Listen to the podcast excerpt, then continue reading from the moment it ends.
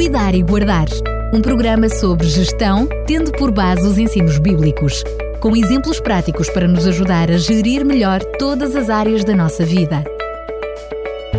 Cuidar e Guardar. Vamos dar início a mais um Cuidar e Guardar, esta série de programas que temos vindo a falar sobre o sofrimento. E apesar de ser um, uma temática que diria menos apelativa, a verdade é que continua a ser um tema bastante na ordem do dia.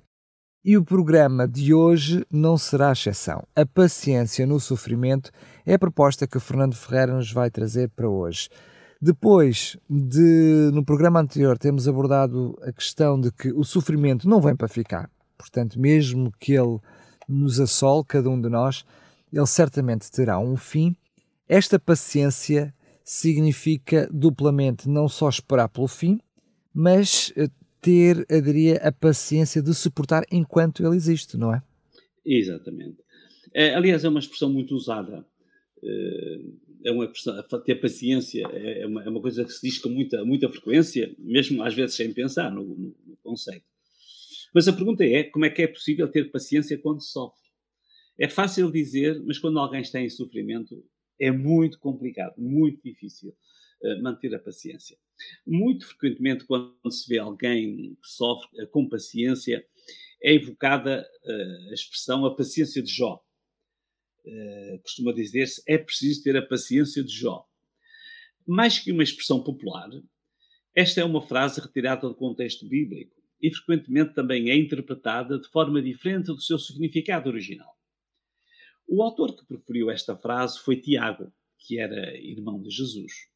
Diz ele em, em Tiago 5,11: Sempre temos considerado feliz quem resiste perante as provações.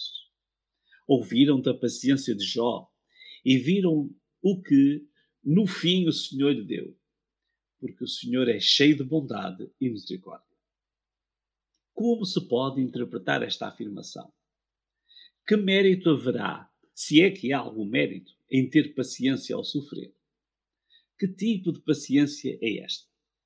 A resposta a esta pergunta varia muito conforme a cultura de quem a interpreta. Mas aqui não se trata de uma afirmação com interpretações variáveis ao sabor da cultura. A resposta tem de ser encontrada tentando compreender a cultura de quem a proferiu originalmente. Esta reflexão deve ser feita pensando que a carta de Tiago foi escrita em grego mas que interpretavam a mensagem com origem na cultura hebraica. A palavra grega, o pomoné, aparece diversas vezes no Novo Testamento e é traduzida por paciência ou perseverança. No grego clássico, a palavra descreve uma das virtudes gregas, demonstrar bravura, resistência que desafia com coragem o mal. Mas para tentarmos compreender o que significa para os hebreus este conceito, precisamos recorrer ao Antigo Testamento, foi escrita em hebraico, algumas partes em aramaico. O Antigo Testamento foi traduzido em Alexandria para o grego, língua que se tornou dominante durante o período helenístico, e foi traduzido entre o terceiro e o primeiro séculos antes de Cristo. Um grupo de 72 eruditos judeus da diáspora fez a primeira tradução do Antigo Testamento. E este termo, que se encontra na tradução do Antigo Testamento 25 vezes, na forma de verbo, e cerca de 80 vezes como substantivo, uh, o que significava em hebraico. Vamos apenas dar três exemplos. Um texto é o Salmo 37,9. Diz: Porque os malfeitores serão desarraigados, mas aqueles que esperam no Senhor herdarão a terra. A expressão aqui é esperam no Senhor, aqueles que perseveram no Senhor. Outro texto de Isaías: Esperarei ao Senhor, que esconde o seu rosto da casa de Jacó, e a ele aguardarei. A ideia de espera aqui é realçada. Há outro texto de Isaías que eu gosto particularmente. Mas os que esperam no Senhor renovarão as suas forças, subirão com asas como águias, correrão e não se cansarão, caminharão e não se fatigarão. Os que esperam no Senhor aqueles que perseveram no Senhor, que têm paciência, é a ideia que aqui está. O foco da perseverança ou da paciência não, não estava na resistência aos poderes do mal, mas em Deus. A palavra era usada primordialmente para expressar a ideia de esperar em Deus. Gostava de falar sobre este conceito que muitas vezes nós usamos e usamos de formas diferentes. Sofrer com paciência ou com perseverança de Jó não se referia à coragem com que o sofrimento e o mal deveriam ser enfrentados. Não era uma questão de bravura e de força individual. Era a atitude de esperar em Deus. Algumas frases que são muito usadas hoje, muito comuns, e estão inspiradas no pensamento grego. Muitas vezes ouvimos dizer: Tu és forte, tu podes, tu vais conseguir. Isto está inspirado no pensamento grego. Esta ideia não corresponde ao pensamento bíblico. Paulo, que sofreu bastante, escreveu: Posso enfrentar todas as dificuldades naquele que me fortalece. Filipenses 4,13. Não é porque sou forte. Ele podia enfrentar, não por ele, mas devido àquele que o fortalecia. Lembro-me de uma ocasião em que eu estava na urgência de um hospital a acompanhar um doente. Numa maca ao lado estava uma jovem em sofrimento. Pareceu-me um caso de grave anorexia. A mãe animava e dizia: Tu vais conseguir, tu tens sido forte.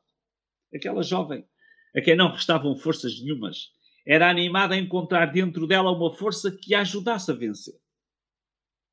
A paciência de que fala Tiago também não se refere a algum merecimento, não acrescenta nenhuma virtude. Este é um conceito que se originou na cultura latina, a ideia da penitência. A ideia de que o sofrimento torna as pessoas santas ou que as habilita para algum perdão. Esta também é uma compreensão errada da paciência de Jó. Se aquela mãe das urgências fosse uma crente tradicional, poderia ter usado frases como: É para desconto dos teus pecados. Ou, olhando ao que estás a sofrer, és uma santa. Também se ouve muito estas expressões. A ideia da Bíblia é muito simples. É pela graça que estão salvos mediante a fé. Isto não é mérito vosso, é um dom de Deus. O sofrimento não garante o perdão, não faz ninguém santo, nem garante a salvação de ninguém. Então, quais eram as características da paciência de Jó? Nós vamos descobri-las mesmo nas suas palavras. Em Jó 1, 20 e 21, diz que Jó aprendeu a esperar em Deus e, no momento de grande sofrimento, ele exclamou: Ainda que ele me mate, nele esperarei contudo os meus caminhos defenderei diante dele. Noutro contexto, quando antevia a sua morte, como é que exprimiu Jó a sua paciência? Ele esperava em Deus e dizia: Porque eu sei que o meu Redentor vive e que por fim se levantará sobre a terra. E depois de consumida a minha pele, ainda em minha carne verei a Deus. Vê-lo-ei por mim mesmo, os meus olhos, e não os outros, e não outros o verão. E por isso os meus rins se consomem dentro de mim na prática? Qual é o impacto que a paciência de Jó pode ter sobre o sofredor? A paciência de Jó não obriga quem está a sofrer a encontrar as forças que não tem. Que alguém lhe diga: Tu és forte, tu vais conseguir.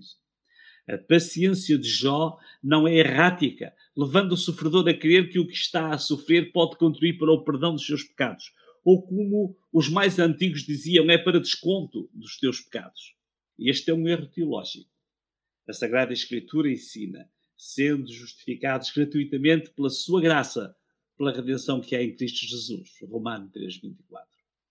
A paciência de Jó ensinava o sofredor a confiar ou a esperar em Deus. Diante do sofrimento motivado pela perda total, Jó exclamou: Deus me deu, Deus me tirou. Que o Senhor seja louvado. Jó 1,21. Diante da perspectiva da morte, ele exclamou: Eu sei que o meu redentor vive. Porque Jó esperava em Deus. Jó não disse: Eu não tenho medo da morte.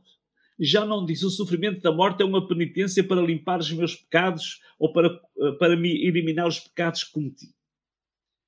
Esta paciência é exercida por meio da fé e fundamenta-se numa visão espiritual centrada em Deus. Pode ser demonstrada em frases significativas. Por exemplo, eu não compreendo porque estou a sofrer, mas um dia saberei. As dores são fortes, mas peço a Deus que me dê forças e serenidade para as ultrapassar. A morte aproxima-se, mas continuo a confiar em Deus, que me deu a vida. Aguardo serenamente a promessa da ressurreição. Para Paulo isto era muito claro. Ele dizia: Não quero, irmãos, que ignorem o que se passa com os crentes que já dormem o seu último sono, para que não caiam em tristeza como o resto das gentes que vivem sem esperança. Se queremos que Jesus, depois de morrer, ressuscitou, também devemos crer que todos aqueles que morreram fiéis em Jesus, Deus os tornará a trazer à vida na companhia de Jesus. 1 Tessalonicenses 4, 13 e 14. O sofrimento continua a existir mas não vai existir para sempre. Precisa de ser enfrentado com esperança, certos de que Deus oferecerá uma solução. Era nesta solução que se fundamentava a paciência ou a perseverança de Jó. Ele esperava em Deus. Isto é, cuidar e guardar.